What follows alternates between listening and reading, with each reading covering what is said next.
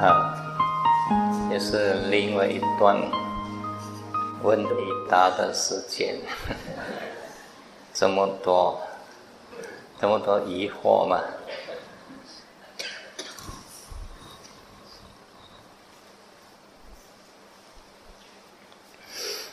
哇，请问师父开始禅修怎样的境界？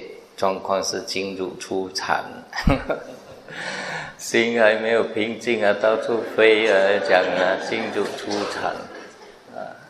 刚才有一个问了啊，初禅的状况是怎样？等你进入初禅才来讲啊。就好像啊，你没有吃过榴莲呢，你问了师傅，师傅榴莲的味道是怎么样？榴莲的味道怎么样啊？当你还没有吃过榴莲，跟你怎么讲你都不明白的啦，啊！你们师傅灭苦的境界是怎么样？等你灭苦了，你就知道了，明白吗？心啊，连戒都还没有吃好啊，啊，要出禅、出禅、出禅，不回答你这个问题。回答你呢，整天啊坐在那边，哎，是不是要进入出禅了？是不是啊？好像要进入了嘞，好像啊，好像。啊 师傅，是不是依照四圣谛法来修行，就是原始佛教？昨天已经有了吗？这个是昨天的东西，为什么会掺进来呢？师傅，如果。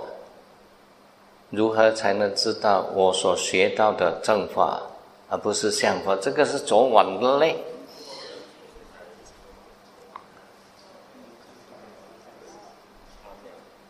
为什么会穿到昨晚的啦？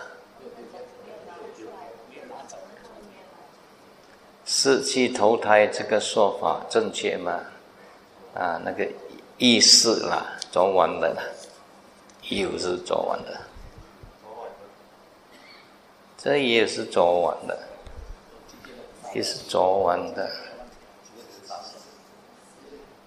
嗯，师傅，现在社会男女同居众多，这种你情我愿的相处方式，算不算犯戒呢？有损伦理嘛？这就是说，这就是师傅常常讲啊。现在啊，社会的道德很败坏，明白吗？我们把不对的认为是对，把对的认为是不对，把道德的认为是不道德，把不道德认为是道德，这就是我们人呢道德的败坏。以前道德很好的时候，以我们现在的人，我们讲。那是很保守了，现在是社会应该开放，所以你们知道吗？现在堕胎的情形很严重，几乎啊很多人啊还没有结婚，先怀了孕了，怀了孕怎么解决？堕胎了，但是我要告诉你呀。堕胎这件事情是很严重哦，你不只是杀人哦，还是杀掉你自己的孩子哦。改次你投身做人来，你要孩子很难呢，明白啊？你不要开玩笑，不要以为啊不要紧不要紧，我们就是啊很喜欢还没有结婚之前呢就同居了，同居了觉得对方不适合。又换一个了，啊！现在的道德很败坏。我一次听新加坡电台接受大学生啊，有关性方面这个问题。那时候我还没有出家，我听到那个新闻报道，我觉得很惊讶。他说：“现在啊，假如一个女学生啊，假如没有交过十多个男朋友，是很笨的。男生呢，没有交过啊，呃，跟十十多个女生啊，经手过，是很笨的。这就是我们社会道德的败坏了。”我们把不对的认为是对，把对的认为是不对呀。我们还没有结婚之前就怀孕啊，怀孕了之后啊，我们觉得还没有结婚就堕胎了。问题为什么你是堕胎？别人也是堕吗？别人跳进粪坑里面呢？你也跳进去了。大家记得，在我这个出家二十八年了，我回到法光禅修林已经将近二十年了。这二十年里面呢，有很多个堕胎过后有后遗症的来找师傅。有些啊，孩子堕胎了之后一直跟着他。跟着他没有走啊，很多事情发生在他身上，所以不要开玩笑哦。有时候同居好啊，怀孕无所谓了，最多不是堕胎了。记得堕胎第一个是杀人哦，第二个是杀你亲生的儿子哦，你不要小看这个东西哦，有损理伦理吗？根本就是很损 伦理了，啊，不是 modern 哦。那现在每个人都要 modern 啦，啊，modern。我们以前的人很保守，我们说太过老老土了。现在什么时代还一对一呢？啊，这就是问题，这是问题。在现今的世界，还有人真的一果吗？昨天不是讲了咯？只要有人先说是上帝有人实践吧，只收到的话，肯定还会有胜者。为什么阿罗汉会断成？这个昨晚的了。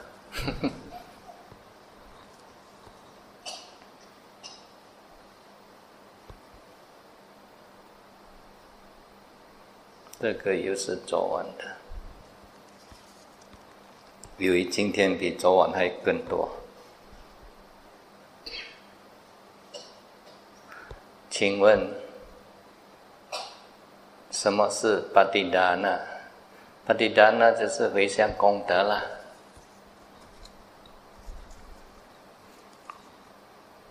请问师父，什么是欲运和私运的众生？这个意蕴跟适应的众生是在《阿毗达摩》里面有解说了。意蕴啊，就是无想天的，无想天的天人呢，因为啊，啊，他修行的时候，生前呢，修行的时候，什么都不想，所以啊，进入那个无想天的定，无想定，所以死后升到。无想天去也，只有身体没有意，没意识不活动，所以叫做意蕴，只有那个色蕴。色蕴呢，就去说无色界的天中啊，它没有色身，只有啊这个受想行识而已。但是这个跟啊那个经典呢，也有一些冲突了。经典讲啊，我们这个。啊，五蕴啊，要相互作用才能够起和精神的作用。我不知道哪一个对，哪一个错，我不知道。有二运和三运的吗？没有听过，只有听过一运跟四蕴啊。师父，宿命论、因果论、因缘论三者的关系。和不同。啊，宿命论是我们啊中国人的啦，啊，我们讲啊，啊，我们今生的命运已经注定了，啊，过去的业啊，你造了过去的业，今今世的命就是注定的，啊，不能够改变。宿命论是没有办法去改变的，你已经定了，啊，你不能够改变。但是佛教的是。因缘论，啊，你可以改变，啊，你过去所造的业，假如还没有成熟的话，你可以通过你的善业来改善它，啊，还是可以的。但是宿命论就是没没有办法去改变的，啊，你一出世呢，就注定你将来的命运怎样，你几时死，你几时在遭受不幸，这个是属于是宿命论了，明白吗？因果论呢，跟因缘论是一样的，有因有果。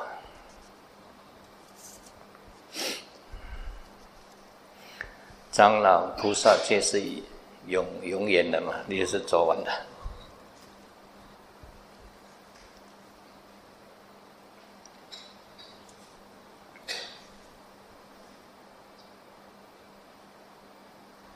做完的。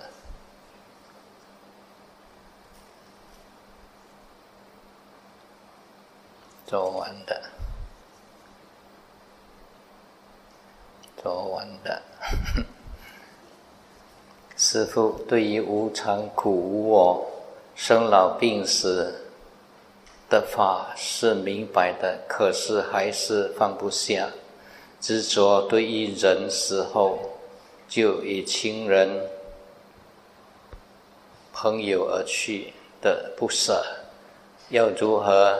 修一物，啊，如一起投胎人道，也不认，也不认，认识了是吗？觉得很认识。禅修时有时迷糊，就是要提醒，时时刻刻要有觉知念清醒啊。是观着呼吸，清醒时观着呼吸久了还很清醒，可是脚又不舒服了，是意味着我们修行之无常，之之之常是无常苦和无我嘛？先回答你第一个问题，无常苦。和无我虽然有时候理论上是懂得了，但是当我们面对呀啊老病死和跟别离分散的时候，有时候我们总是很痛苦。为什么？我们只是知识上懂了，所以佛陀一直告诉我们呢，要常常的来思维啊，衰老是自然的法则，病苦是自然的法则。死亡是自然的法则，我们不能够超越它；别离与分散也是自然的法则，我们不能够啊超越它。啊，业报现前的时候，我们要去承担，不能够超越它。所以佛陀不是叫我们读了就算了，要常常的来思维啊。我们固有的观念已经在里面了，我们只想相聚，不想分离啊。只想生不想死啊，只想得不想失啊，只想啊得到顺境不想遇到逆境，这就是我们长久以来那个根深蒂固的观念，已经在我们的啊潜意识里面。你要打破这个潜意识，你要把这个。正确的观念，不断的输进去，输进去，输进去，输进去。其实我们的脑啊，经过洗脑嘛？一个人经过洗脑，为什么会经过洗脑？我们这个脑很奇怪啊。假如同样的每天一直灌输你一些东西，一些东西，一些东西，久而久之啊，你就慢慢吸收，吸收，吸收，从表意识进到潜意识去啊。我们要从资讯要从表意识进到潜意识里面呢，不是一朝一夕的事情，要酝酿一段长时间呢，它才会成为我们的啊那个啊观念呢。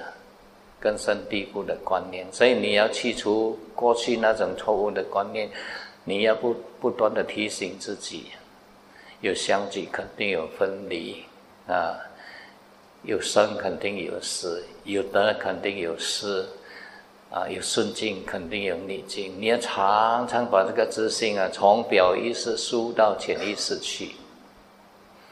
当你事情一发生了。你的资讯啊，在潜意识里告诉你，本来就是这样的，有相聚肯定有分离啊，本来就是有顺境肯定会有逆境啊，本来就是啊有生就会有死啊，这是自然的法则，你会打从里面来接受它，这个是来自我们潜意识，你看看了很多东西呀。我们做很多东西，很多时候都是以我们潜意识来来做。你看看以前你们学过驾车嘛？刚刚学驾车的时候，你坐上车，以前的车是没有 automatic gear 的，是动感 gear 的，手压或是啊什么压？动感 gear 叫什么？啊？也叫手压啊。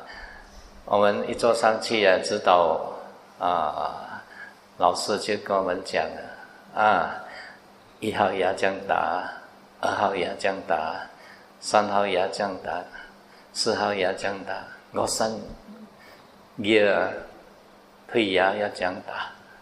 我们上去啊，我们一直要记得的，进了一号牙，第二号牙要怎样进啊？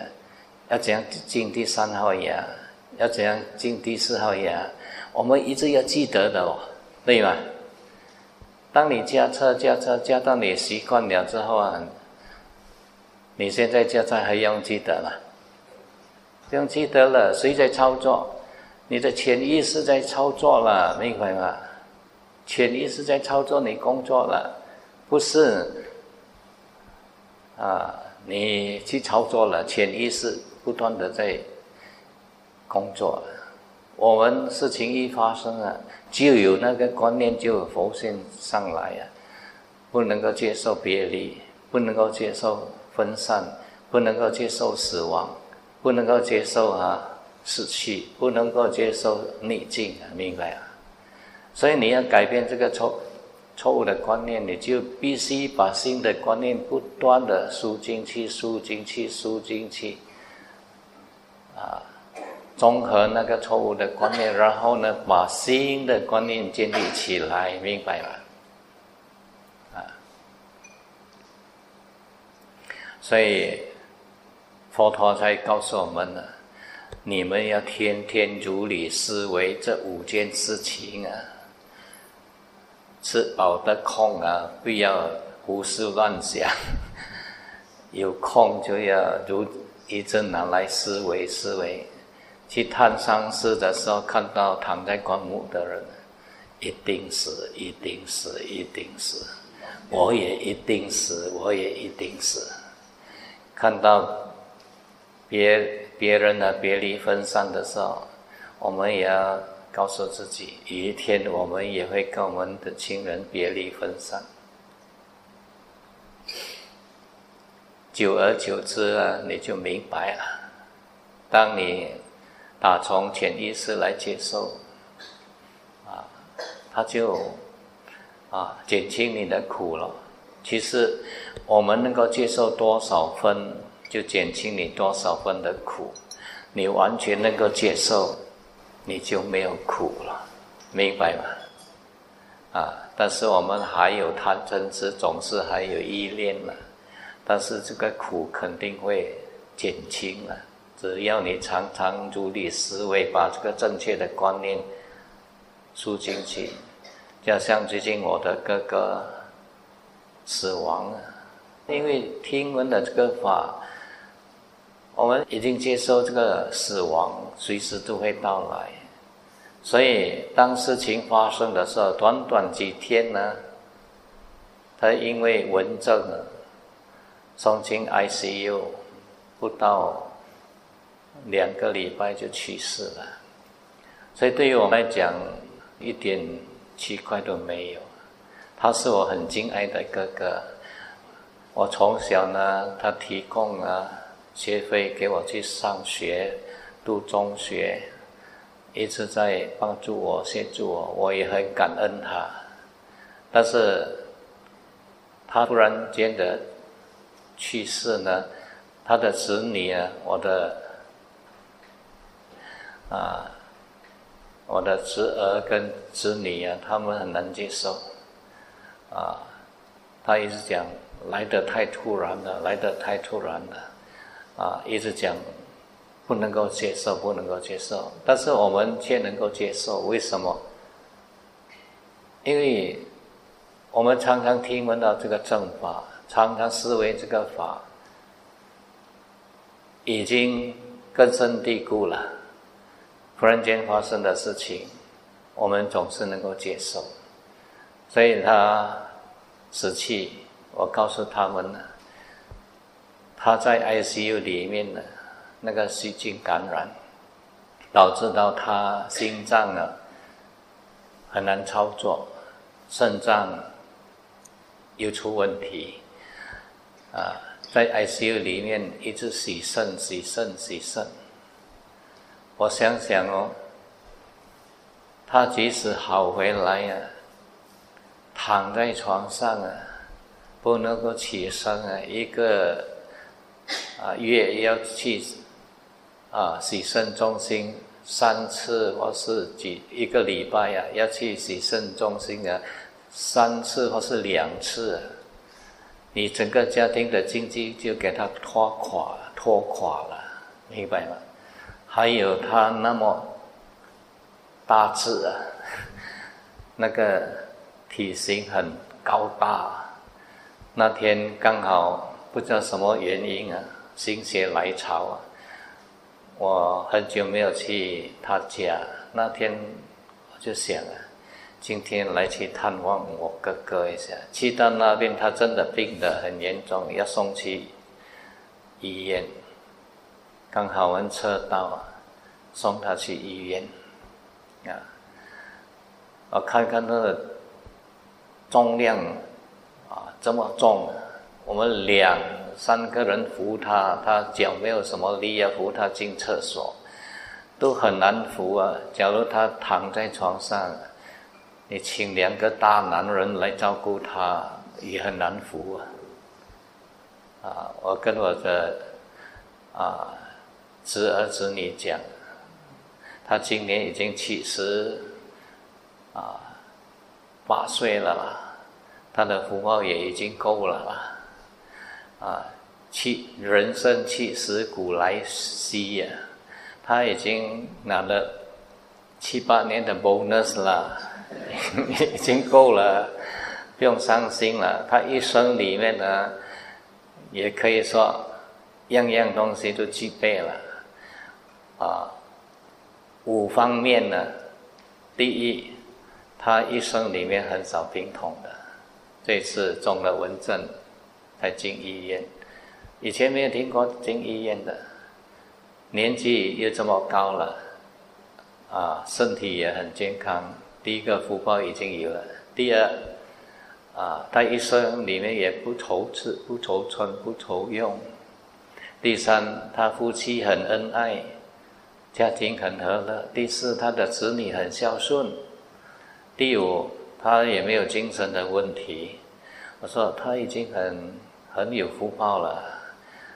到这个年龄了，啊，他这样去好过。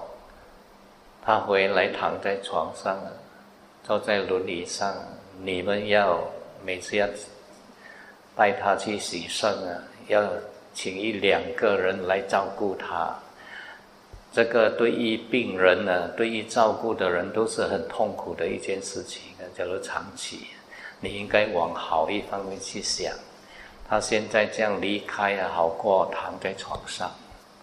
就是他们呢，一直往另一方面想，假如他那个活多几年，那该多好啊！假如真正的回来呀，躺在床上啊，不用多几年了，多一年你就厌倦了。有一句话讲啊，啊，长病无孝子啊，明白吗？真的，这个是很事实啊。每个人最爱的是自己啦，因为你挚爱的人突然间离开呀，你就会觉得。哇，很伤心啊！假如他活着啊，多几年给我孝顺就很好。啊假如跟你活多五年就好了，躺在床上啊，一个礼拜要送他去洗肾中心啊，三四次啊，你一直要陪着他去，陪着他回来呀，不用到一年了，你就倒龙了，对吧？但是讲实话哦，实话实说啊，明白吗？好像七十多岁啊，走了也是很够本。我常常提醒我自己啊，现在的人要活到七十岁很难了。最近我去很多丧事啊，他请我去开示佛法的时候，我发现了很多人五十多就走了，四十多就走了，有些甚至更早啊。啊，我常常告诉自己，我今年呢。已经六十七岁了，六十岁已经够本了。我已经啊拿了七年的 bonus，几时 要走啊？啊，无所谓了啊，明白吗？啊，是太老是很痛苦的一件事情啊。老了健康还好啊，老了东老了东西，老的时候啊，假如处处要靠人呢，要依赖人呢。给你依依靠依赖的人呢，久了他也会生怨的，明白吗？啊，所以要记得了，不要活太太长命。啊，有些人有些人讲，一百岁啊，啊，不要了，不要了，早一点去好啊。反观照自，反观啊，关照自己什么反。反观照自己是吗？我自己觉得心好像静了起来，静以后不想反应对外在的事，这是培训练心的，培练训练心的什么呢？听得怪怪，谁写的这个？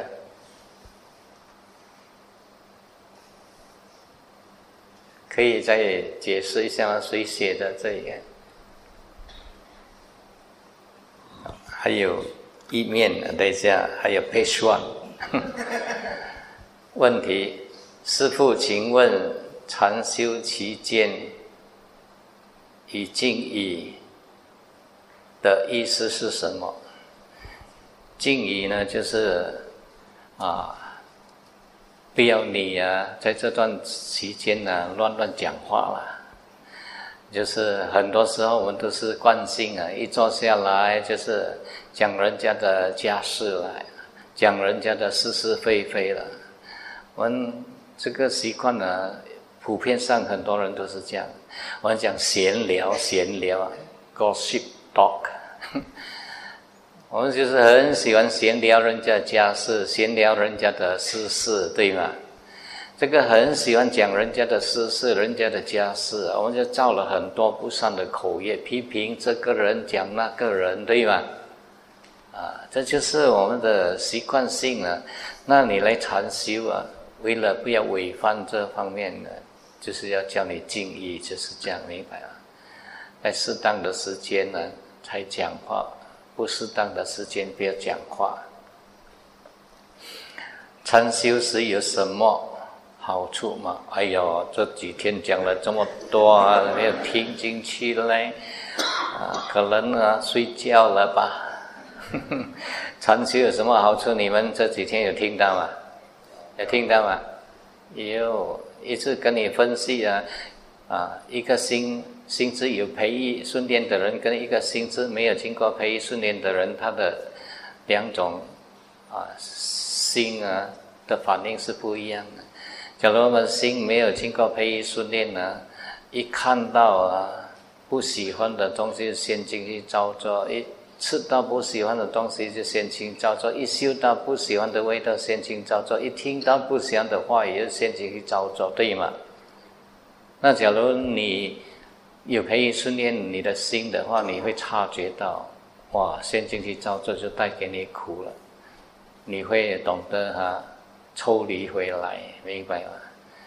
啊，那假如你决定快的话，那个感受一升起呢，那个嗔心一升起，那个妒忌心一升起的话，你一察觉，你就马上能够制止他，不让他陷进去照做。明白吗？这就是心智培育的心智训练培育的好处了。心智培育训练只是修禅了，明白吗？啊，讲了这么多，还问师傅修禅有什么好处？谢谢。如果我们静怡食堂很少很吵，我们可以观察到；如果我们也讲话，就观察不到。可是真正静怡是。要察觉自己的什么？刚刚修禅是吗？刚刚来学习是吗？啊，其实假如我们静怡啊，啊，就是学习向内反照啦，不要一直去讲人家的是是非非，多来看你自己啦。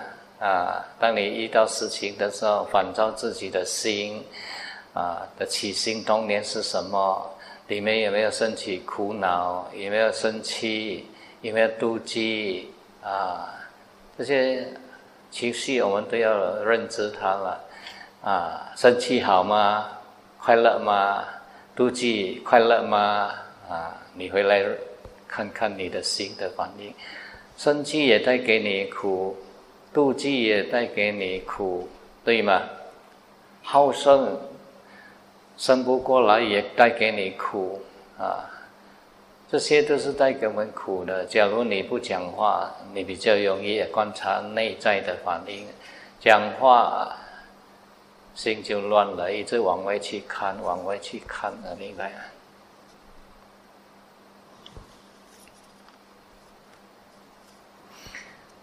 反观自己是吗？对呀，这就是向内反照了。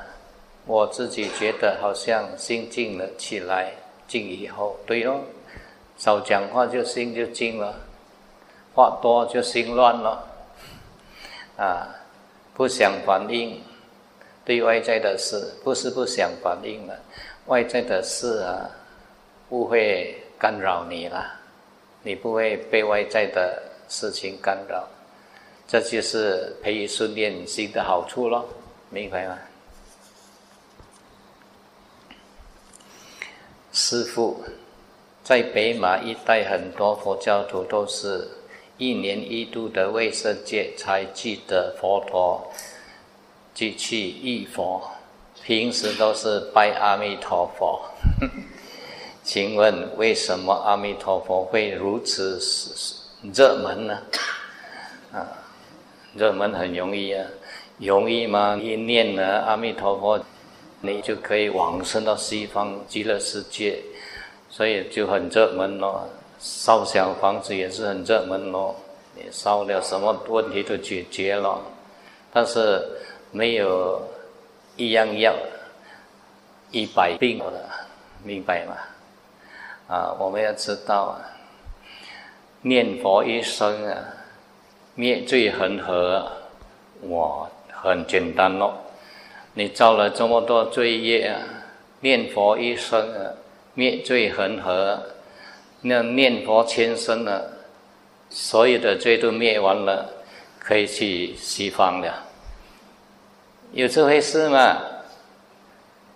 假如有这回事啊，地狱就空了啦，明白吗？那世界没有这么一回事了。假如有这一回事啊，佛陀就不会讲法四十五年了。佛一出现在这个世间呢，只教导这个法门就好了，一心念佛了，什么问题都解决了。为什么佛陀要教教导四圣谛法？为什么要教导缘起法？为什么要说八出圣道，为什么讲了这么多五根五力啊？七菩提分、八圣道分这些，为什么讲这么啰嗦？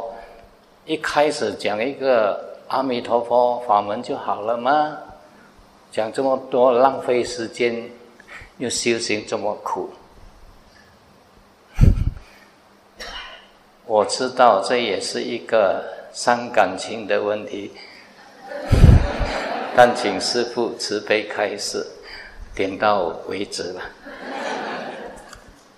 讲太多不好啊！哦，那其实我有时我也不想讲，但是你们问了又不得不回答，呃，讲一点就好了。可否邀请邀请长老开示一？一尊必知佛的故事，以及觉悟的心路历程，啊，为何世上会有必知佛的出现？跟你讲一尊必知佛的故事啊，还有他的心路历程啊，我又不是必知佛，我哪里知道他的心路历程哦？对吗？但是佛陀是讲了，世间有三种觉悟者了啊，就是第一呢，就是在没有老师，啊，通过自己的努力而证悟的，这个叫什么三不达。另外一种呢，就是啊，从佛陀那边听闻到这个法而依教奉行的，叫声闻弟子了。另另外一种呢，就是在没有佛。出现在这个世间的时候啊，有通过自己的努力而证悟，但是证悟了之后呢，不能够对众生宣说佛法，啊，无法说法。为什么会这样呢？因为每个人的过去的福德因缘都不一样。你看看有些人呢，修行很好，叫他讲法，他不会讲，讲不出来呀。啊，不是他不要讲，他没有表达的能力。啊，我以前就有啊遇到我们的老师，一个数学老师，在澳洲毕业回来教导我们数学，文凭他是拿到了，叫他教我们数学，越教我们是越乱，越教我们是越乱，他不善于表达。把后面的拿来前面讲，把前面的拿去后面讲，我们听到一头雾水。但是他可以考到数学啊，来教导我们呢，是已经有文凭了。假如他没有那个料，也考不到那个文凭。但是他讲解的时候，没有条理分明啊，他就是缺乏这个表达的能力了，啊。我们修行人也都是这样，你看有些人呢很会修行啊，啊，已经正果的阿罗汉了，你请他说法，他不不会不大会表达，明白吗？啊，这就是他过去呀喜欢修行，他不喜欢讲法，他没有培培养这方面的波罗蜜，没有培养这方面的福德。资粮，所以当他真悟了之后呢，他不善于说法，他只能够通过他的行为表现来给你看，啊，只是这样而已。但是深层的法他表达不出来。一个要能够证悟，又能够表达，又能够教导人的，像佛陀者这样的不多，明白吗？啊，像证了。啊，阿罗汉的像舍利佛、目犍连，啊，很出色的那个弘法者也不多。就好像有些人呢，证了阿罗汉，他不向你表达，你叫他弘法，他都没有办法弘法，不善于表达，明白吗？啊，所以你不可以怪他自私啊，明白吗？因为个人有个人的因缘啊。因为每个人的因缘都不一样，在经典里面有讲到必知佛啊，他为什么不教导？就有一个比喻说，一个哑巴的人呢，晚上做梦啊，这个做梦的情况他是清清楚楚啊，但是你叫哑巴的人表达，他可以表达吗？不能够表达啊，所以必智佛也就像这样的，他证悟的境界呢，他是清清楚楚啊，但是你叫他表达，表达不出来呀，他不懂得善用那个词汇来表达。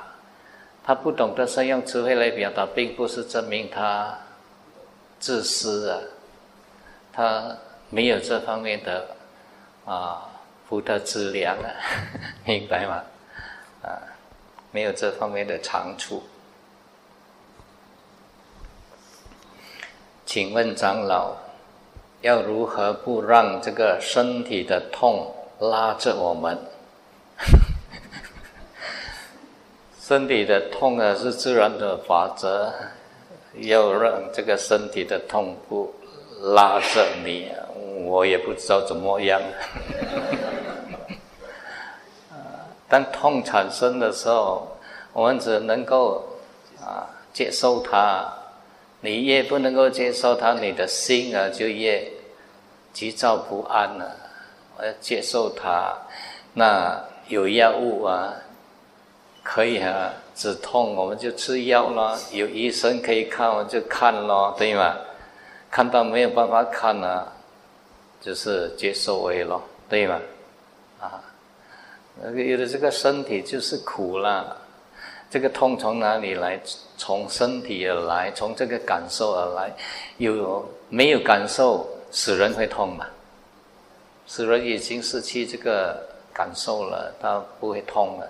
你拿刀啊，你拿锯啊去锯它，去割它，它不会觉得痛的，因为那个意识没有了，受没有了，明白吗？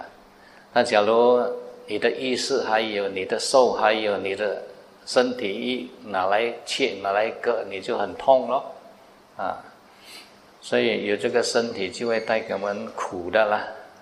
我发觉身体啊痛，让我无法打坐。有时候我会是用观身体的苦，无常苦和我，尝试把我抽离。痛只是痛，用观痛是否可以？可以。我在这边不是讲了，当我们专注在呼吸一段时间。身体的痛开始越来越明显，越来越越明显。开始你不管它，你还是注意你的呼吸，还可以，还可以忍了。忍到你忍无可忍的话，这个痛越来越激烈，你无法集中在呼吸，你就回来看你的痛咯。但看痛也要有功夫的，啊，不是要他赶快也啊仔细，赶快也不痛啊。你假如啊看这个痛啊，你以一颗啊抗拒的心来这个看这个看这个痛啊，肯定呢你身体痛啊，心也痛啊，明白？心也跟着急躁不安，很烦躁，很烦躁。首先你要接受这个痛，接受它啊，然后告诉自己是脚在痛，不是我在痛啊，明白吗？你假如啊。是脚在痛，你注意了，痛只是在脚这方面而已，它会痛到你的心来。假如你认为是我在痛的话，这个痛啊，脚的痛会使到你的心也跟着痛，啊，明白吗？啊，所以你要看痛，也应该要有技巧啊。真的痛到最后啊，你很会忍了。我告诉大家，有些人讲痛来的是要忍忍忍到啊，一段时间他就没有了。即使是没有啊，等下又来了，等下又来了。这就是佛陀讲的实相，逼迫做你来的。你很会厉害做，做到那个痛啊，痛到极点了，他忽然间消失了。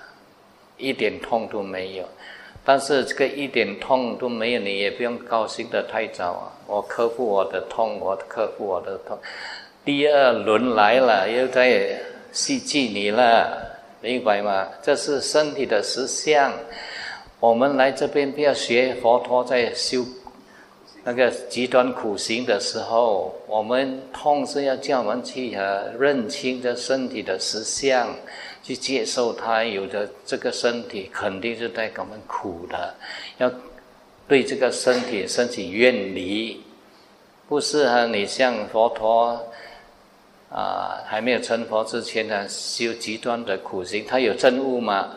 没有。对吗？啊，所以我们要明白哦。请问长老，只子跟观是否一起？啊，子官并用了，没有讲子跟观一起。有时候有些修行人呢，来修行，心可以平静，就让他继续平静下去；心不可以平静呢，我们就去。啊，关照，为说心怎么啊急躁不安？急躁不安是因为什么？我们先去造作，一个造作让我们心很急躁不安。那尝试啊，抽离，从这个造作里面抽离出来。当你一抽离这个啊造作的话呢，你就可以看到心平静下来。啊，这就是我们向内关照啊，明白吗？有时候啊，我们在培育、训练这个心啊。当你的念跟觉知啊有力量的时候啊，有时即使晚上做梦啊，你都能够发挥这个作用。有时候我们梦到一些很恐怖的景象啊，当我们梦到一些很恐怖的景象的时候，这个时候觉念来了，这是在梦里。这是在梦里，不是真的，只是在梦里。有时候我梦到一些很恐怖的景象，我知道我是在梦里。我把这个注意力呢导向这个心窝这边了，看看这个心啊，它怎样操作。你们看看是不是啊？可以做到。当你假如能够这样做到的话，你注意这个内心的造作。当你把注意力导向这个内心的造作，你看这个内心怎怎样造作。当那一刻导向你内心的造作的时，啊，看这个内心的造作的时候，这个正念就在那边了。当正念在那边的时候，一切的画面全部消失了，明白吗？那个恐惧的画面全部消失。这个恐惧的画面是由我们的心所生啊。你的心啊，先先去照作照作，就好像我们的影像一来啊，你的心先去照作，这个影像就变成动面了。当你有那个念来的时候，这个动面动动作的画面就停止了，明白吗？所以，假如你培育训练这个心啊，不用等到死了，你活生生的时候也是在睡梦中呢。你梦到某些东西哈，你会知道你是在做梦。梦境很可怕，你倒回来看你的心，它怎样操作？当你倒回来看这个心怎样操作的时候，这些恐怖的画面就不见了。你试试看。关于神通，它是自然的，并无所求的心。有时候想的事情会发生，这是神通吗？不是神通了啊！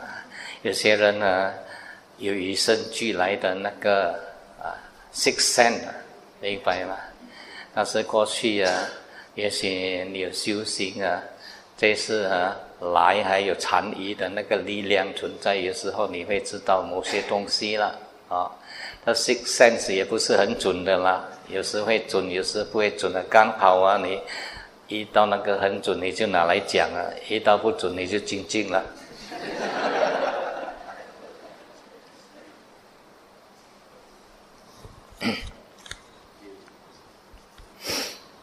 长老您好，想请问长老，修行是有所求的心，还是要因无所住而？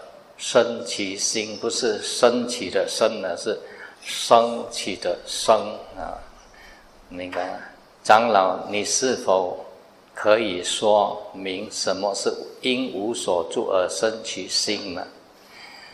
因无所住而生其心啊，就是看到就是看到了，啊，听到就是听到了，不会先进去照做，啊，就是因无所住而生其心啊。眼睛看到，不会先进去照做。我们看到啊，是谁在看到？你的心在觉知到，对吗？不是我们眼睛看到，我们没有心啊。眼睛是看不到的，啊，那当我们的眼视升起啊，谁在知道这个眼视？是你的心在知道这个眼视的升起，明白吗？所以因无所住而生其心，就是看到呢，只是看到，看到属于好的一方面，属于不好的一方面，心不会先进去造作，就心无所住而生其心。因无所住而生其心，明白吗？听懂吗？啊，就是人家骂你呢，你不会生气了，会把他的话带进来照做，这就是因无所住而生其心。啊，人家讲你怎样讲你，啊，知道声音啊，知道他骂你啊，但是你不会先进去照做，啊，不会动摇，内心不会动摇。啊，这个叫做因无所住而生其心。请问师父，人的贪欲那么强，我们如何与贪欲对治贪欲呢？请问师父说明。贪每个人有贪呢，但是贪有分两种：善法欲跟恶法欲。在巴利文，它就有分为两种。一般上属于负面的，它叫单哈；属于正面，它叫参达。参达也是一种欲望来，也是一种贪。比如说我们修行，我们想证阿罗汉，它是禅达，它不是单哈。我们是想呢，啊，将来做一一名医生，我们去读这个医科，努力的去。读这个医科，以便使我们将来呢成为医生，这也是一种参大，但不叫做单哈，也是一种欲望，但是是属于正面的，不叫属于负面的。所以啊，好像我来修行，修行也是一种欲望。我们想证阿罗汉也是一种欲望，但是这种欲望是属于参的，不叫做单哈。单哈是属于负面的啊，那些带给你苦的。禅的是能够以这个禅的来对治这个单哈，这以贪欲来对治这个贪欲啊。禅的也是一种贪呢。你想要成佛，想要做阿罗汉，也是一种贪对吗？也是一种欲望吗？但是这个是以哈禅的来对治这个胆哈，明白吗？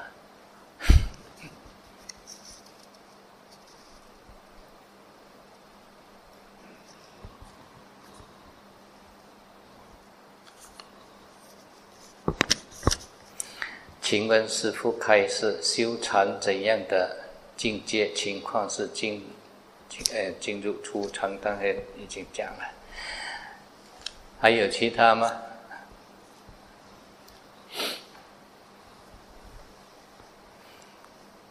希望你们听啊，能够听进去哦。听不进去，我再重复问啊，师傅修禅有什么好处？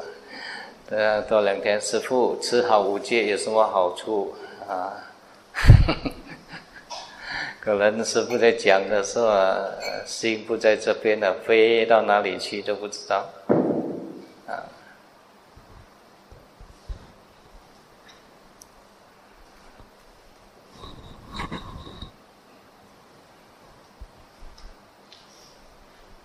有吗？没有啊。每个人真无聊。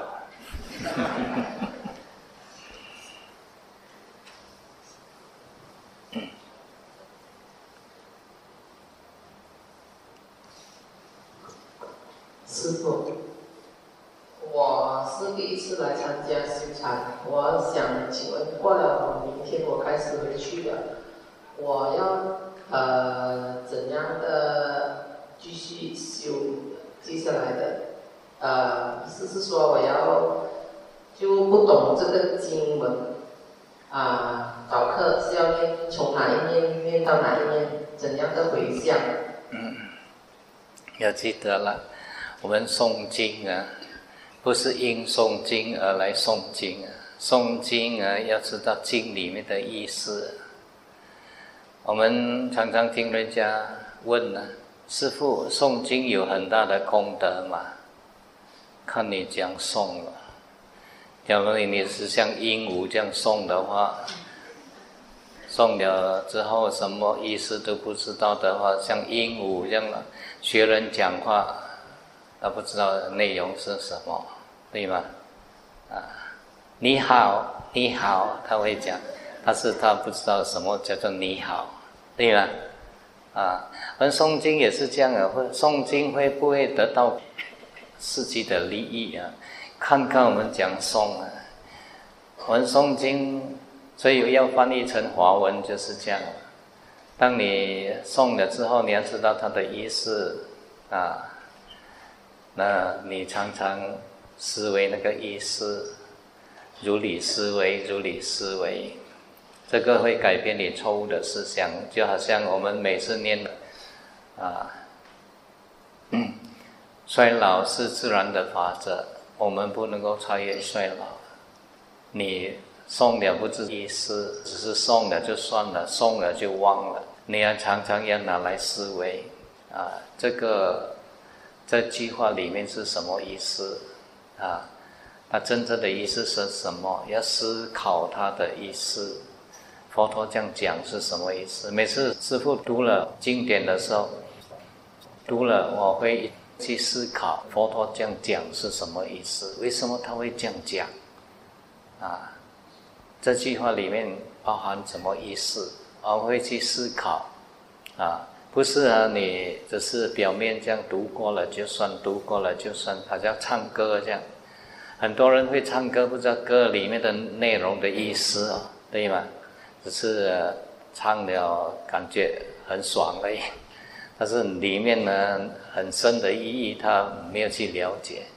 完诵经也是这样，有些人诵了，他会去了解经的那个意义；有些诵经只是诵经，因为诵过了就很大的功德，他就很满足了咯。所以这样诵经了，诵经取法。经本非法，不解经义啊诵经无益。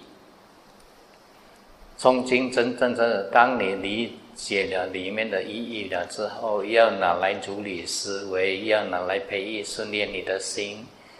当你如理思维，常常如理思维，常常拿来培育训练你的心。这个心被训练好了，心呢带给你快乐。这个时候，我们可以说诵这样的诵经法呢，会带给你很大的功德，是对的。但是，假如诵了连里面的意义啊都不明不白的话，那有什么功德了？我不知道，有什么利益啊？我不知道。最多是诵经的时候啊，心啊升起虔诚、欢喜的心，心平静下来，只是这样的好处而已了。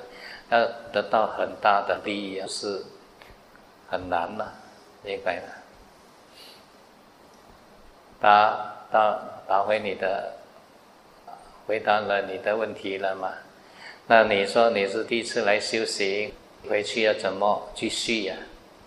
回去呢，就给自己一些时间了。假如你时间呢允许的话，早上抽出半个小时，晚上抽出。半个小时学习培育训练你的心了，常常在这场所中呢，常常读过的那个佛陀的教法，要拿来思维思维，特别是是师父一直强调的这五件事情啦啊，看到人家老，看到人家病，看到人家死，看到人家。跟他挚爱的人别离分散，看到人家业报现前的时候，我们要常常拿来思维，这些事情肯定有一天也会发生在我们身上，我们不要放逸。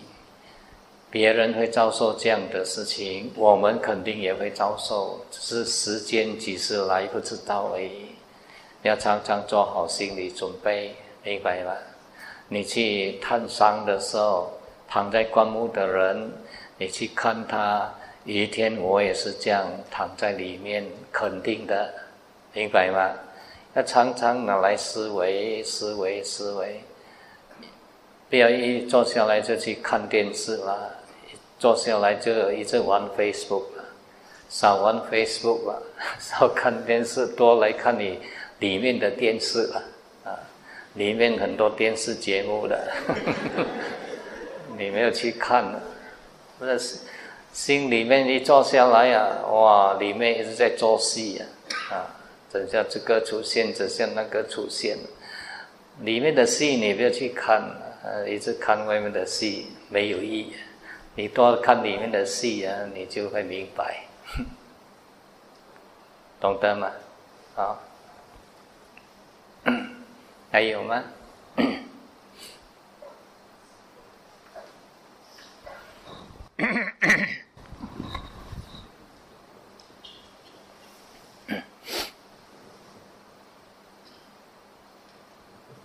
是做，法体安康。师傅，我这里有两项问题。呃，其实我的问题很简单。第一个问题就是说，当我们呃在打坐的时候呢，是不是我们的眼睛是要把它闭起来？那么呢，对我来说呢，如果我把眼睛闭起来的话呢，我是认为我会比较打瞌睡了。嗯。那么，如果我把眼睛开张开一点点呢，一点就好了，大概是十八线这样而已。那么这样我是觉得比较 OK 啦。啊，那么呢，我看到很多呃打坐的人呢，大多数的人呢都是把眼睛闭起来，包括一些老师啦，呃，宗教导师啦、禅师啦。甚至连这个 yoga 学 yoga 的也是一样，把眼睛闭起来。嗯。那么，呃，我的问题就是说，师傅已经有教过我们的，头要正，腰要直，这个就不会打瞌睡。那么，我们的眼睛呢，是否要闭起来，还是张开一点点？嗯。这个是第一个问题了。好，先回答你第一个问题。其实，在经典里面呢，佛陀很强调，这个做事要直，腰要直，头正啊，这个是很强调了。但是佛陀没有强调眼睛要张开或是要闭着，其实因人而异了。假如你张开眼睛啊，觉得很散乱，那你就闭上眼睛咯。那你闭上眼睛啊，觉得很昏沉，那你就张开眼睛咯。假如你觉得比较清醒，十八仙就够了啊。你稍微这样啊，假如这样你觉得适合你的话，你就用这种方法了。但是当你真正心平静下来，你眼睛自己会闭上来，明白吗？你暂时还需要。张开眼睛，那就张开眼睛了，让你更能够集中了，不会昏沉了。有些人真的眼睛一盖就昏昏沉沉、昏昏沉沉，他需要张开眼睛，让光线也进来，所以他比较不容易昏沉。也许你就是这样的啊一种人咯，他需要，但是一段时间呢。当你真正心进入平静了，你自然眼睛就开下来，你不用担心了，有一天你的眼睛也会开的。谢谢师傅。啊，师傅，那么我的第二个问题就是说，师傅叫我们注意这个当下，也就是说，把这个当下用在我们的生活上。嗯。无论你做工也好，做家务也好，打工也好。呃，走路也好，吃饭也好，行坐立卧，都时时刻刻注意这个当下。嗯。那么也就是说，不要去回想过去的事，也不要去想将来的事情，还还没还没有到的事情。呃，也就是说，你现在正在做什么，你就清楚你现在正在做什么。嗯。这个就是当下，是吗，师傅？对呀。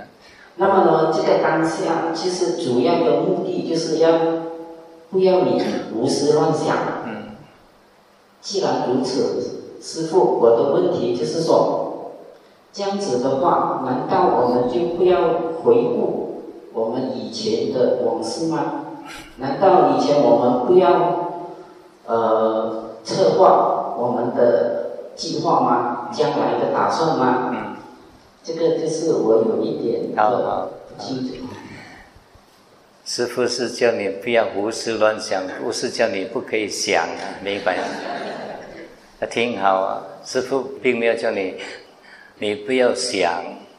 啊，师傅是叫你不要胡思乱想，胡思乱想对我们没有帮助的。啊，比如说你幻想未来会发生什么事情，毕竟未来还没有发发生，还没有到来呀，那个只是我们的幻觉。过去的事情已经过去了，你再拿进来呀，啊，照做是带给你伤心跟痛苦，明白吗？但是并不是叫你不可以想。假如我们有些计划，啊，要计划能够解决问题，有些东西能够啊解决的，我们也要思考，不是叫你什么都不可以想，想了对你的问题能够解决的，我们还是要想，还要去计划，要去思考，明白吗？我们不要你做的事，不要胡思乱想。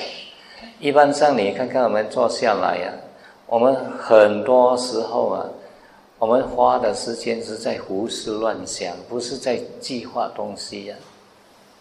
坐在那边想东想西，想东想西，想了一两个钟头。我问你，刚才这个一两个钟头里面，你想些什么？你都记不起了，明白吗？是叫你。佛陀有教我们呢，如理思维跟不如理思维。不如理思维就是胡思乱想，如理思维就是正确的。好像佛陀教我们有五件事情，你们天天呢如理思维。这个如理思维，这个是应该拿来思考。如理的思，如理思维的范围是在三个特性的里面，三种特性的里面。好像我们看呢，衰老是自然的法则，我们不能够超越衰老是，真的，它是包括在无常苦跟无我里面，病苦是自然的法则，我们不能够超越病苦，它也是包括在自然个三个自然的法则里面，死亡也是自然的法则，我们不能够超越死亡，它也是在无常苦。无我的范围里面，别离与分胜也是在无常苦啊无我里面。啊，业报现前也是在无常苦跟无我里面，所以你经常思维这些法，如理思维会导致你放下，不如理思维会导致你一直执取，明白吗？所以我们叫你不要胡思乱想，不是叫你不要啊。如理思维，明白。想是可以的，想有两种，一种叫做如理思维，一种叫做不如理思维。听懂吗？啊，比如说我们生活上有些问题要讲去解决啊，那你也应该设法去思考，怎样去解决，不是叫你生活上有问题啊，不要去管它了，不是这样。那学佛是越学越不多了，不是越越来越有智慧了。我们知道该想的还是要想，不该想就放下。想了没有帮助，想了带给我们苦的，放下吧。要像人死了，你不管你这样去想，不管你这样伤心，不管你这样哭泣，死的人会活回来吗？不可能嘛，那这个就是没有意义意义的想咯，只带给你痛苦，只带你给你伤心，只带给你流泪了。死去的人呢，不可能因为你哭泣，他会活回来嘛。假如你哭泣能够使他活了回来的话，那很好，尽管哭了，哭了他就活回来啊。但是可能吗？不可能啊！这不可能的东西就不要再去照做了，要停止了，明白吗？好像失恋了，失恋了，对方已经跟别人结婚了，这已经事实了，你还一直在惦念着他，惦念着他。希望他有一天离婚回来找回你，那你不是活在一直等等等等到最后头发都白了，对方生了一大堆孩子了，啊，对吗？啊，我们要看看我们想的东西对我们啊没有办法解决我们的问题。假如没有办法解决我们的问题，不要去想。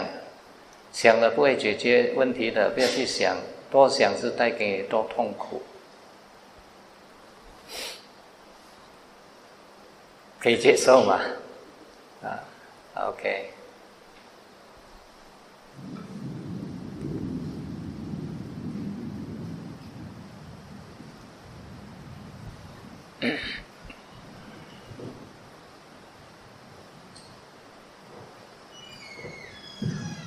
好，呃，我有一个问题，就是很，呃，一直在烦恼，就是说之前的五三三那个时候，我在家会自行八戒，但是因为我需要去公司上班，然后呢要穿着端正，然后一点不是差到花花绿绿，一点都没干，所以呢，我我就自己很过意不去，因为就没有满我的八戒。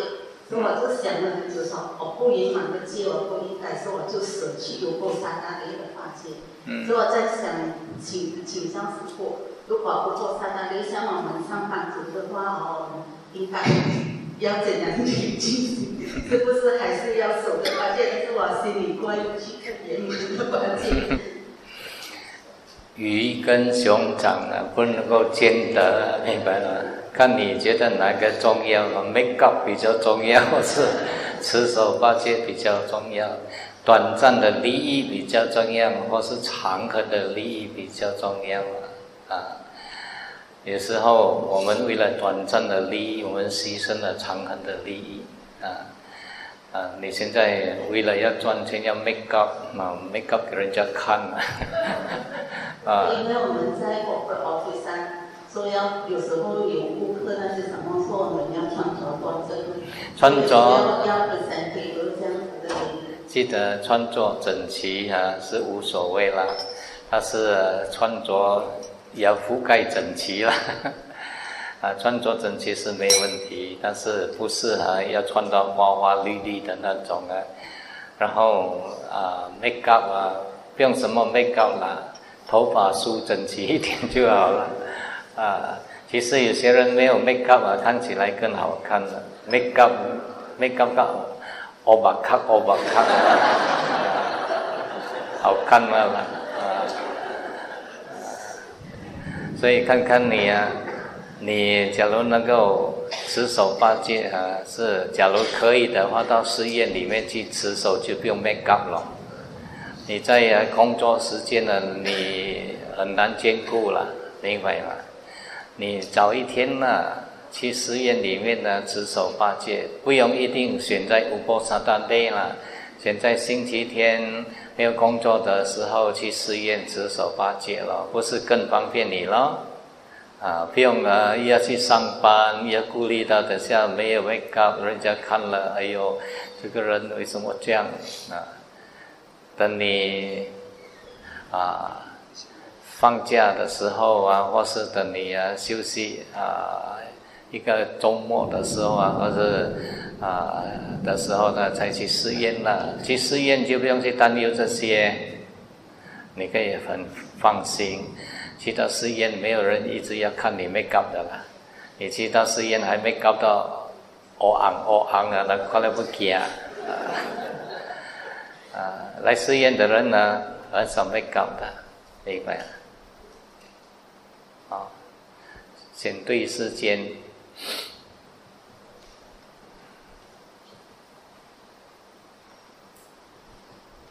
啊，师傅们好。啊，刚才师傅有讲到关于烦恼。啊，刚才有一位民众还是男众问关于烦恼的事。烦恼它有内在跟外在的烦恼。内在的烦恼，我们是解，应该是可以解决，对吧，师傅？不过外在的烦恼，啊，师傅刚才讲的，我们要啊，利用佛法来思维，来去解决。我相信这个是可以办得到。嗯。不过有些烦恼呢，是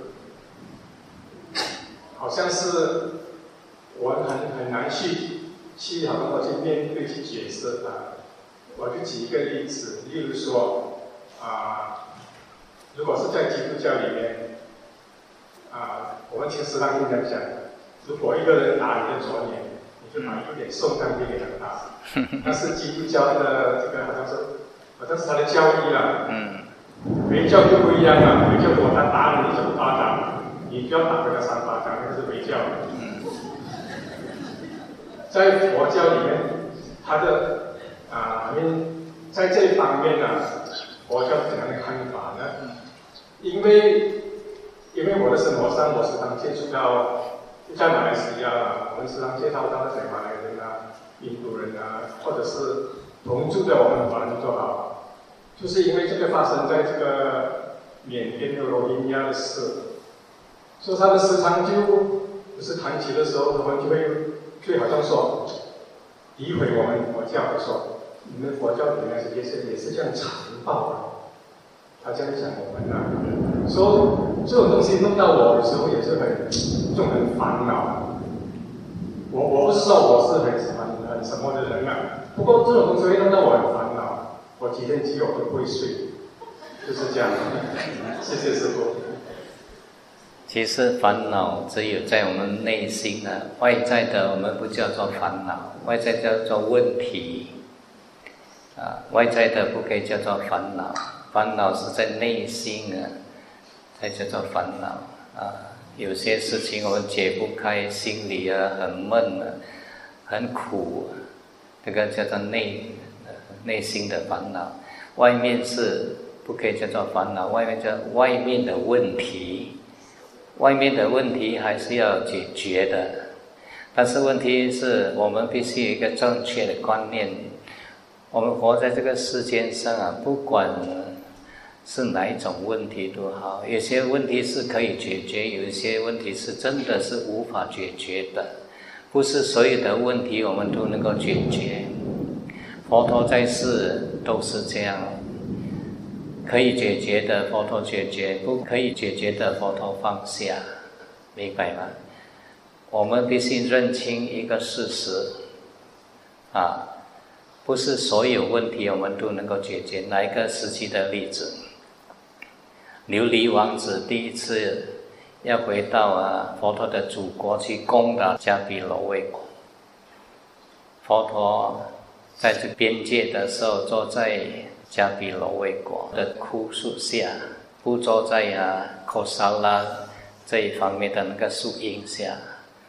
琉璃太子带着军队要来攻打迦毗罗卫国，看到佛陀坐在树下，下来跟他顶礼，问佛陀说：“佛，为什么你坐在这个枯树下晒太阳，不坐在那棵？”啊，树荫下遮阴，佛陀说自己祖国的树荫下总是比较阴凉。听到这句话呢，琉璃太子知道佛陀的意思，退回军队了。出于对佛陀的恭敬啊，不去打，不去打架比罗卫国。琉璃王子带着军队退回来。第二次要去攻打的时候，同样佛陀也出现在那边，看到佛陀坐在那边，第二次又向他顶礼，退回来。第三次，佛陀知道迦毗罗卫国的业已经成熟了，琉璃太子呢肯定会来攻打迦毗罗卫国。佛陀接受了，明白吗？不是所有的问题，我们活在这个世间上啊，都能够解决的。有些牵涉到过去某些人的业，啊。所以有时候啊，尽我们的本分啊，去做好我们的工作了，能够解决也好，不能够解决也好，到最后都要接受，要放下。就要像佛陀教导弟子啊，不是所有的弟子都会听佛陀的话的，明白？有些弟子很尊敬佛陀，有些弟子很叛逆啊。怎样教导，怎样呵斥，都是不听。那佛陀有升起烦恼吗？没有。佛陀只做好他作为导师的本分，应该做的、应该教的、应该导的，他做。至于听不听，是你那一方面的。教育是包括两个层次，教的人做好他的责任。啊，听的人也要做好他的责任，教的人做完了他的责任，听的人不做好他的责任，不是教导的人有错，是听的人不做好他的责任的过失，明白吗？所以我们必须接受这个事实，这是第一个问题了。第二个问题再重重复一下。你刚才讲了那么多，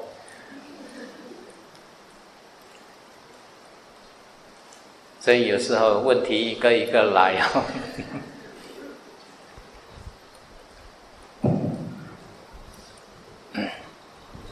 第二个问题是关于我佛教的形象，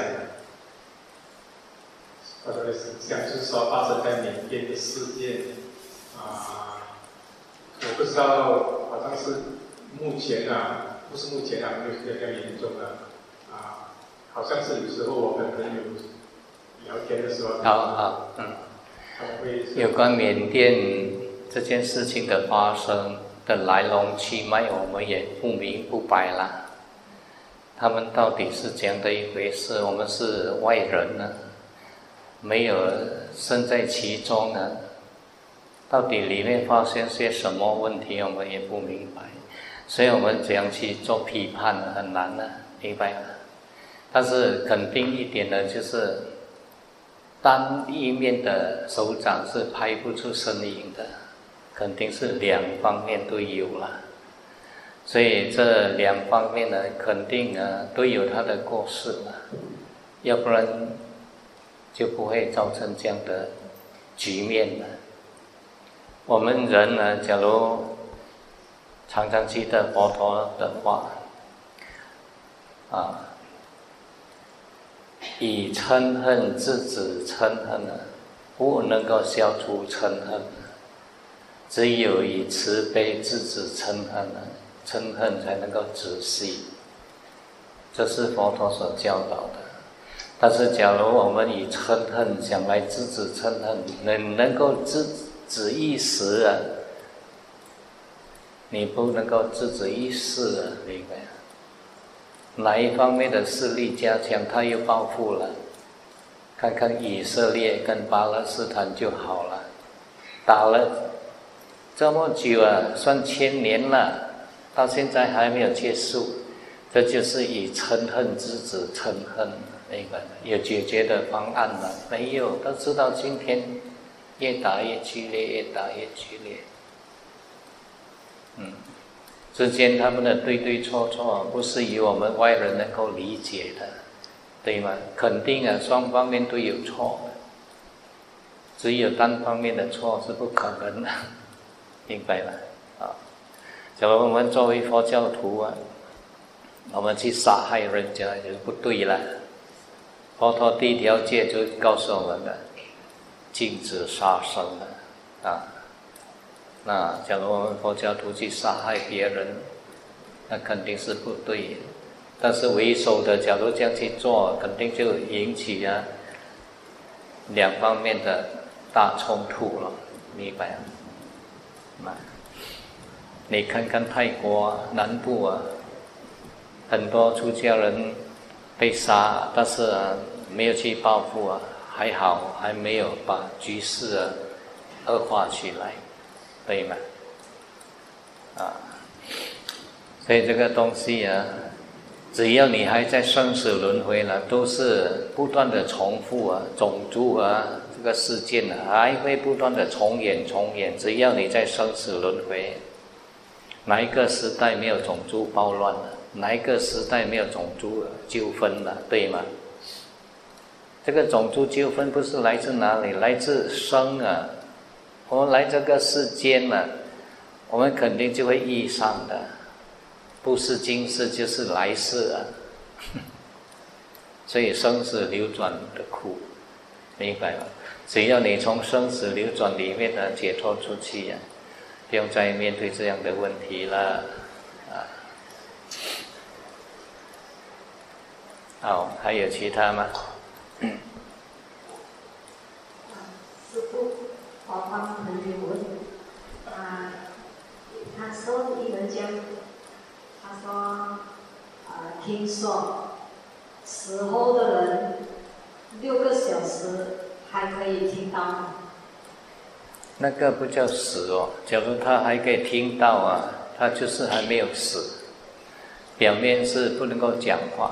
我讲一个实际的例子，我在泰国一个交禅的禅师，一次他在说法说法说法了，啊。然后中风，中风了之后呢，送去医院急救。医院经过几天的急救，然后觉得没有救了。这位师傅啊，啊，没有救了，啊，就打电话来寺院通知他的弟子，叫他去寺院把他尸体啊，把他这个啊师傅啊载回来。那个时候，他的师傅呢是放氧气，他说没有用了，没有希望了，不能够再维持他的生命，要拔掉氧氧气了。当他这个师傅呢，他过后呢，他康复了之后，他讲，当天他的弟子啊，跟医生的对话。他虽然是空骂，但是他听到清清楚楚，医生已经讲他没有反应了，但是他说他虽然他的手脚完全不能够动了，嘴巴不能够讲话，眼睛不能够打开，但是医生跟弟子的对话他是清清楚楚。当医生问他的弟子说。打算拔掉他的氧气嘛？这个师傅他当下升起一个念头：我还不要死，我还有很多工作没有做完，我要继续活下去，我要醒来，我要醒来。他这个很强的那个求生的欲望，使到他一根手指动了，被他的弟子看到啊，他的弟子看到他的手指动，他讲：不要不要不要拔掉，不要拔掉。啊，继续呢，用氧气把他载回寺院，载回寺院三天活回来了，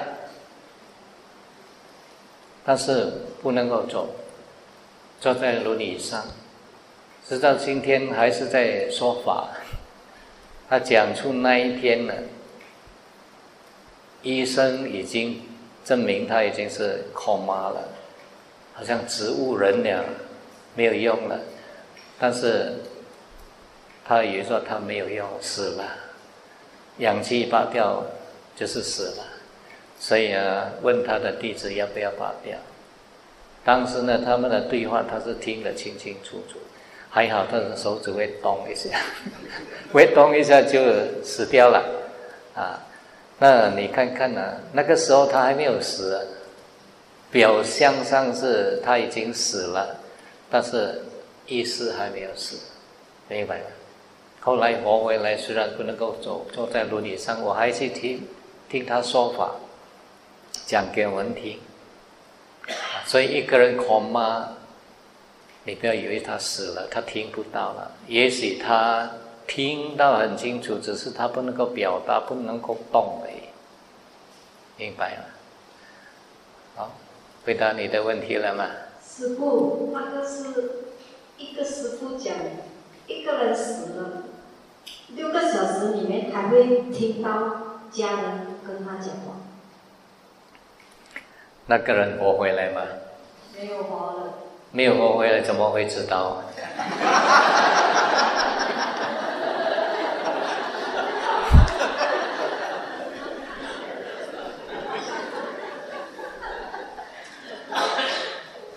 师傅还有第二个问题，那个师姐问送袈裟哦，是有规定一个日子的吗？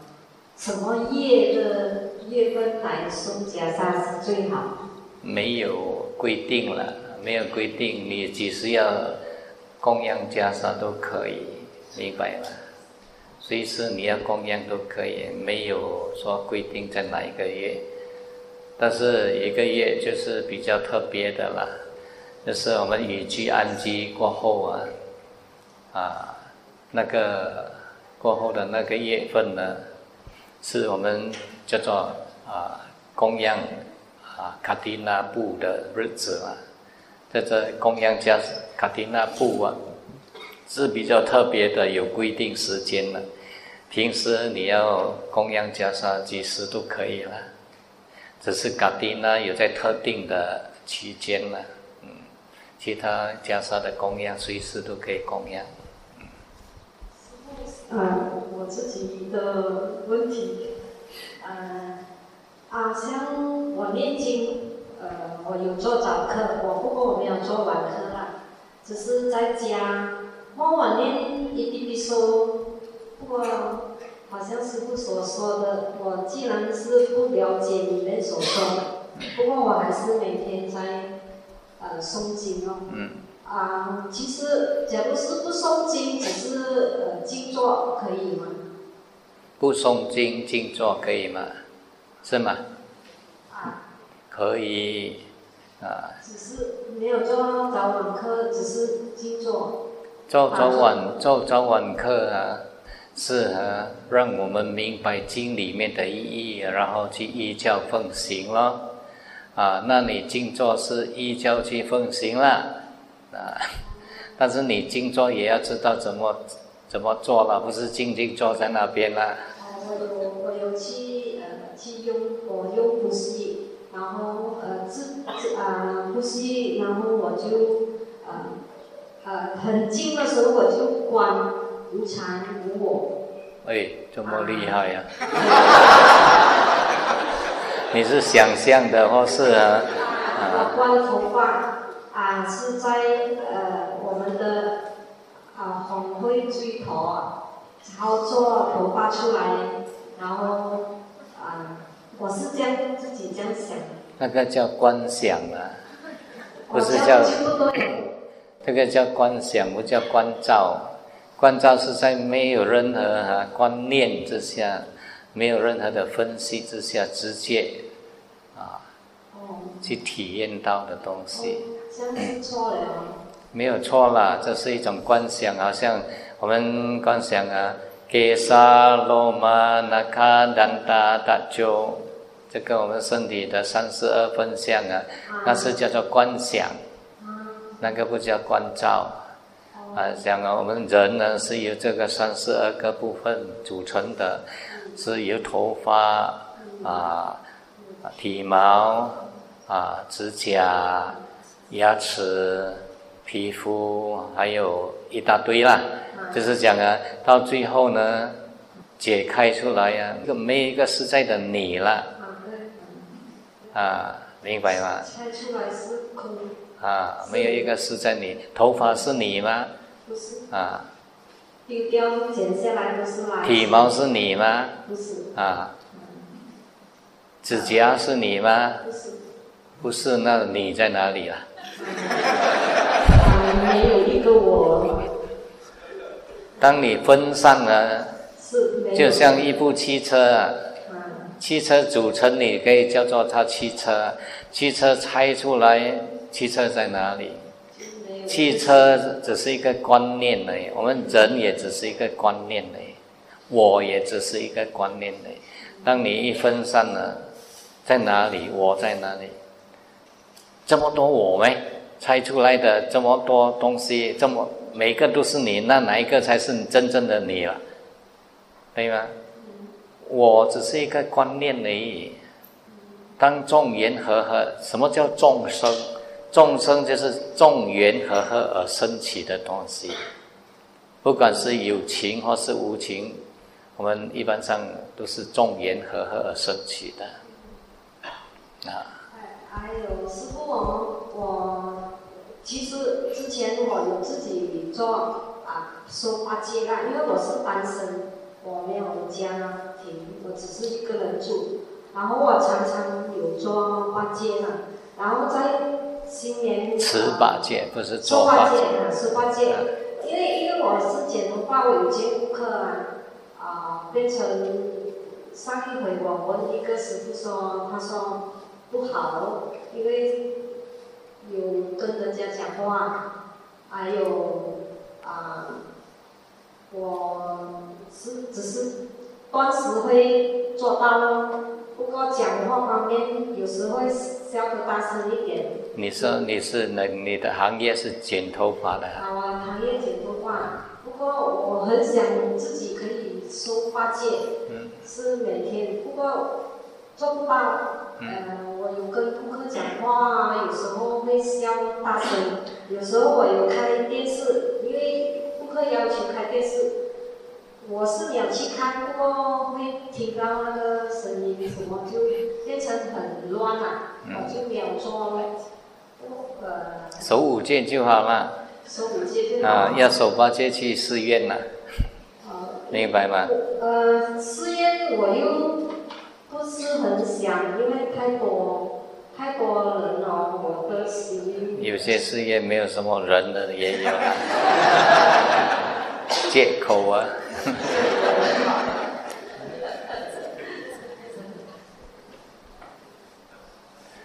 有些寺院很宁静的，不是所有的寺院都很很热闹啊。就好像我们寺院呢，早上。最多忙是早上那一段时间，过了早上吃那段时间就静下来了。嗯，还有吗？啊，师傅，我代表我们这里佛学院的总部向您提问一些问题。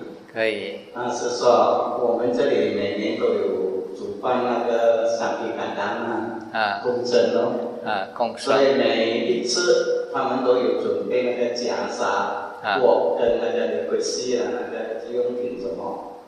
那如因为每次袈裟送出去了就很多，所以出家人可能是只用一个锅罢了咯。嗯。所以如果每次都一定要需要送家那个锅嘛？我告诉你了，我们做布施哦。是很好了，但是做布施有智慧的做布施会给啊出家人带来更大的利益，我们啊布施者也会带来更大的利益。要记得，出家人所需要的东西有四样了，衣食住药了，明白吗？假如我们发现到一方面呢？已经很足够、很充足，可以改变一个方式了，改用啊药啊。现在啊，我告诉大家，我们现在生团呢，都常常会面对这样的一个问题：生团成员一病下来啊，现在要进医院了。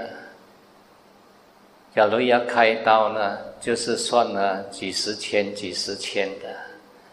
我们生团呢，成员呢。常常面对这个问题，病下来没有办法付这个医药费，那假如你能够把这个每年供养三亿那那那的这个方式改变一下，就是在这个供养三亿亿噶达那，也就是这个 Four Requisites 里面的其中，把袈裟改为医药基金的话，我觉得会更实际了，明白吗？把它改为今天所收入回来的东西进入生团的医药基金，或是分给那些来的那个啊生团啊，分给他们去做医药基金。我觉得这个更实际。我告诉你一个实际的例子：我们每年卡丁呢收了很多袈裟。我们蹲在仓库里面，我们也不知道怎么去处理。每次要送到斯里兰卡，要送到缅甸，这也是是一个很大的负担哦。所以你们供应的东西，我们到最后呢，也不能够真正的实际的用到，因为太过多了。那我们在医药方面就很缺乏，医药费用方面也很缺乏，一病啊。就是一个大问题，一个师傅病倒下去，一个大问题。那你假如有这方面做生意啊，达那来的的话呢，比丘也是种 requisite，是种啊必需品。你可以把这个供养加上转移在供养医药基金，不是更更好吗？你又能够利益生团，真正利益到生团，你本身布施的人呢，也可以得到很大的利益，啊，你们说对吗？啊，师傅，这样子，如果是我们以这种方式转为那个基金的话，那么在形式上呢，这个送袈裟工程的形式上，是否是还是需要这些东西？那你可以需要啊，就是一个代表啦。只是一种象征式，你可以供养几套袈裟，由大家一起手碰肩，然后一起供养上去，然后其他的那个不不不需要说每一个出家人都啊不需要啊啊，因为我们要看到这个整体的问题了。现在真的是这个问题很严重了，现在医药费不便宜哦，你进了医院了。假如你真的是要开刀的，最少是二三十千以上了，对吧？所以我们假如是真正关心生团、要利益生团的话，我们知道生团的，今天是你问到我才可以跟你讲了，你不问呢，我也不可以跟你讲。刚好你问到我，跟你讲，我们生团的面对的问题就是这个。因为我们的这个烟房就是觉得每一年都是这样子送的家商实在是很多。对，有些寺院也是很多。啊，有时候我们的钵啊，多到不知道放哪里去。啊，袈裟多到不知道放哪里去，但是并起来又没有人来帮助，啊，所以我是觉得你现在提出这个问题很好了，我有这个建议呀，你也应该好好的思考，是不是会更适合了。我们可以办呢供养袈裟这个祭，这个这个仪式，但是呢，啊，最主要是筹备这个医药基金。真的，我们生团呢，每次啊，必得啊，你不得不去买保险啊，因为我呢发生在我寺院的一个例子，去年呢。有一个师傅从泰国来我们寺院雨居安居，啊，他曾经中过风，后来呢出了家，八年了，在去年呢他就想要到我们马来西亚来过雨居安居，就住在我们寺院里面，在第一个月里面他就发作了，脑溢血了。倒在那个我们喝茶的地方，他们在家随时发现，告诉我，我赶快去看，问他什么事情。他说他好像是像第一次那个中风的那个状况这样，现在手脚全部没有力。我们赶快手手指跟他放血，啊，然后赶快啊把他送去 clinic，送去药房，医生一检验讲很严重了，不可以，要送去啊医院了。他说，告诉我们，在三个小时里面赶快处理啊，超过三个小时就很难有希望了。我们忽然间这样的事情，我们也很难做决定啊。我们生团里面也不是很多的基金啊。我记得那个时候我们是最多是百出钱。他说要送去医院，我就想送去医院呢。医院是这么慢的哦，去到医院就是等死，中央医院是等死。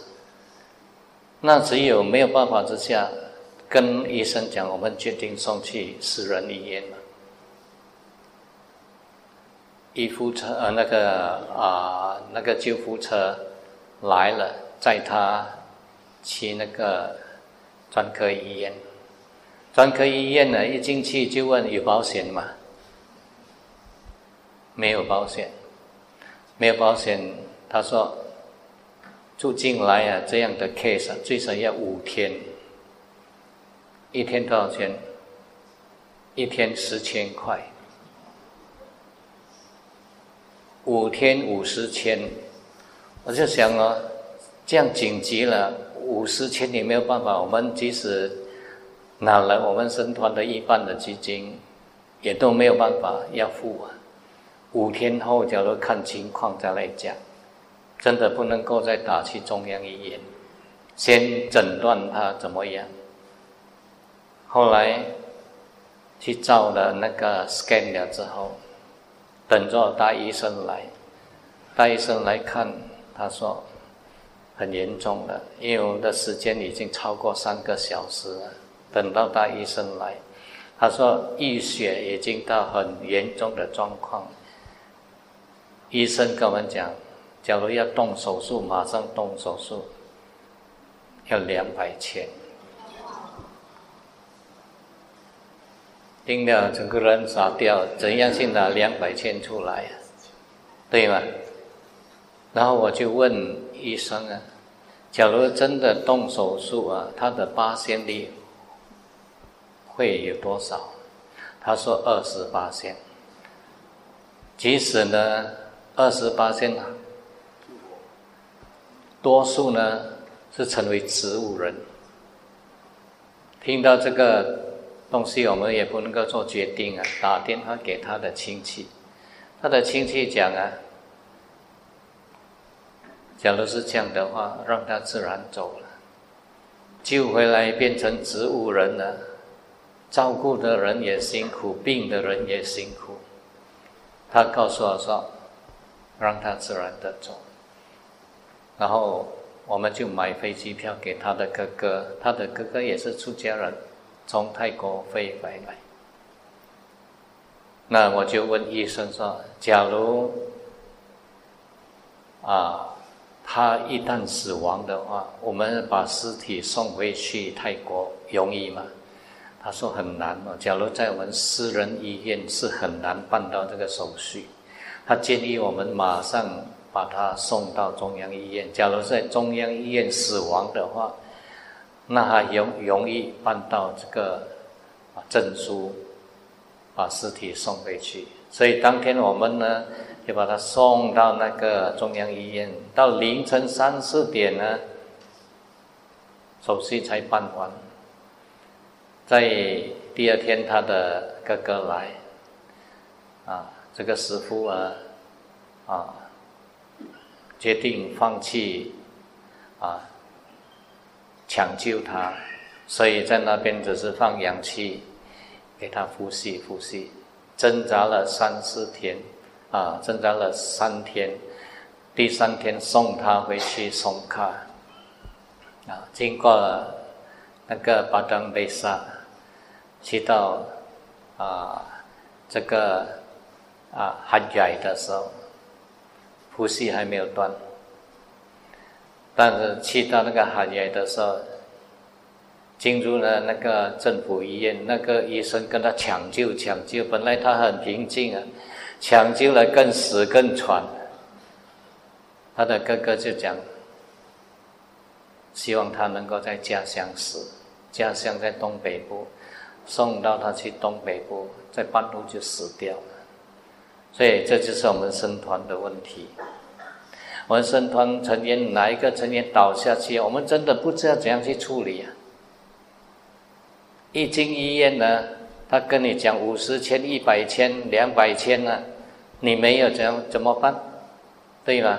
其实我觉得医药基金对我们生团是更重要了。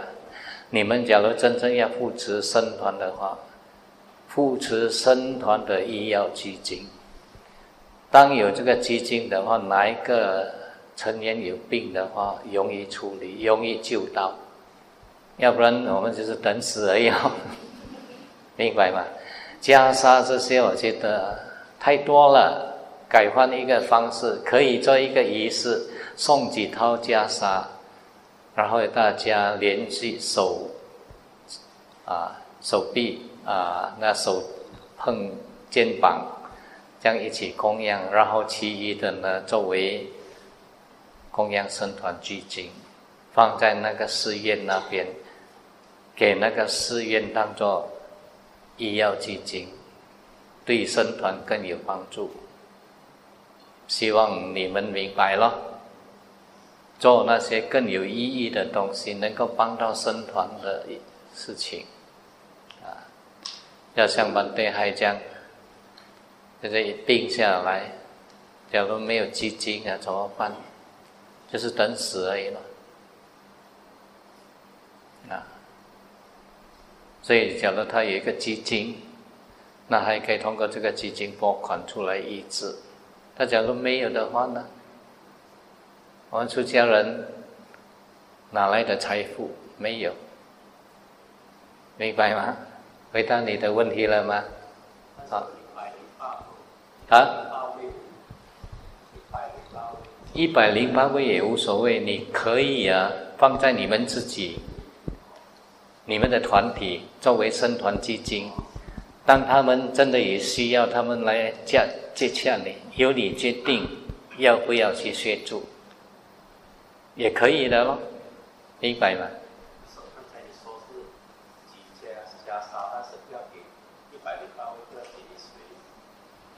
这个并不重要哦，跟你讲，我们生团成员都知道我们的袈裟是很多人都有了，有时候我们拿回去也不知道要送给谁，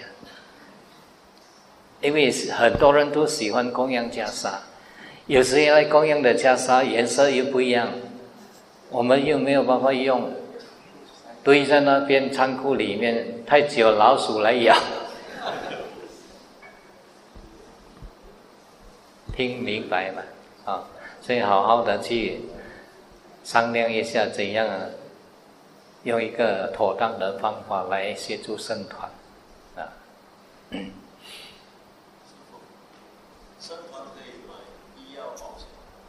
我们没有办法都要买，万一发生什么事情啊，怎么办哦？可以呀，现在呀，你不买呀，有什么病啊？去哪里找钱哦？医药保险是一年付一笔，不是很重的，我们生团还可以付啊。假如一个人病倒了，很严重啊，你要去开刀的话。不是三一二十千、二三十千可以解决的，是算百啦，对吗？所以这个就是我们生团所面对的问题。好了，还有其他吗？啊，师傅，啊，师傅，我有个问题想要请问师傅。关于出家的，就是好像呃，我父母亲养育我们长大，然后我们要出家，要呃请求他们的允许，如果他们不允许的话，就会令他们起那个不善心，所以一定要他们允许了才可以，是吗？要他们允许才可以是吗？啊，是这样吗？啊，佛陀有制定这个戒律呢，开始是没有制定的。当佛陀啊把罗睺罗带去呀啊出家做沙弥了之后呢，他的父亲就来请求佛陀，改次呢，任何人的子女要出家，应该让父母亲允许，不要让父母亲。伤心痛苦，所以那个时候佛陀就有制定这个戒律：任何人要出家，都必须获得父母亲的同意。要像我本身啊，我在年轻的时候二十多岁我就接触了佛法，我就很想出家了，但是我妈妈也是很厉害哦，天天靠我往佛学会跑，往佛学会跑，一天他就来阿迪呀，迪呀来。第二呢，你想要出家，你出家妈妈自杀，我想到这一点呢，我吓了一跳啊！想到他从小这么照顾我们，这么牺牲呢，照顾我们十个兄弟姐妹，啊，四四个死掉了，剩下六个把我们抚养长大。假如我真的出家，他自杀。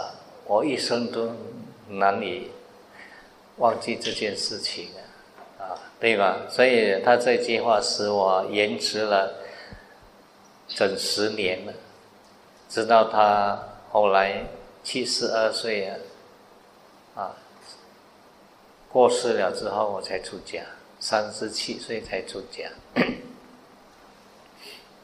所以有时候看姻缘哦，所以出家不是。容易的一件事情啊，有时候你要出家，很多障碍啊，障碍来自父亲，障碍来自母亲，障碍来自太太，障碍来自丈夫，障碍来自子女，障碍来自财产，对吗？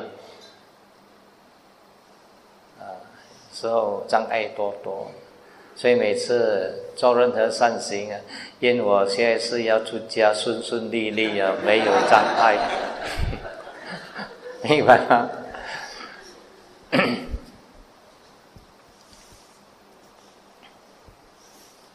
好了，四点了，啊，今天我们的问问与答就是到这边，希望大家啊，都能够听进去，也感谢大家踊跃的发问问题，有疑问就要发问了，啊，很好。啊，沙土沙土。